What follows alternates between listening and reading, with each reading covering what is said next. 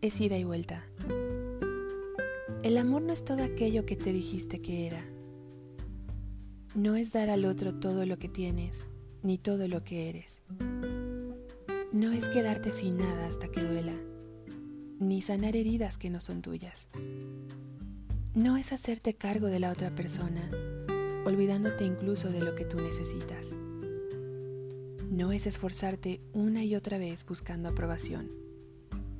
Y tampoco es el tratarle de convencer de su valor por sobre el tuyo. No es tratar de cumplir con cada uno de los aspectos de su lista para ser su ideal, porque esa lista nunca tendrá fin. Y aún así, nunca será suficiente.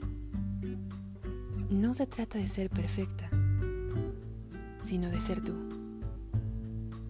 El amor es aceptarle como es y que te acepten como eres. Es no criticarle, pero tampoco que te critiquen. Es escucharle y que te escuchen. Es arroparle mientras te arropan. Es complicidad, confianza, honestidad y pláticas incómodas que los hacen crecer juntos, nunca uno sobre el otro. El amor es un camino paralelo, no una escalera para uno de los dos.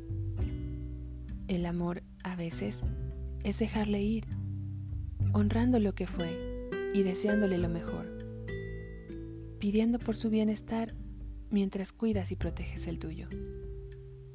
Sencillamente, el amor es ida y vuelta. Si no, no es amor.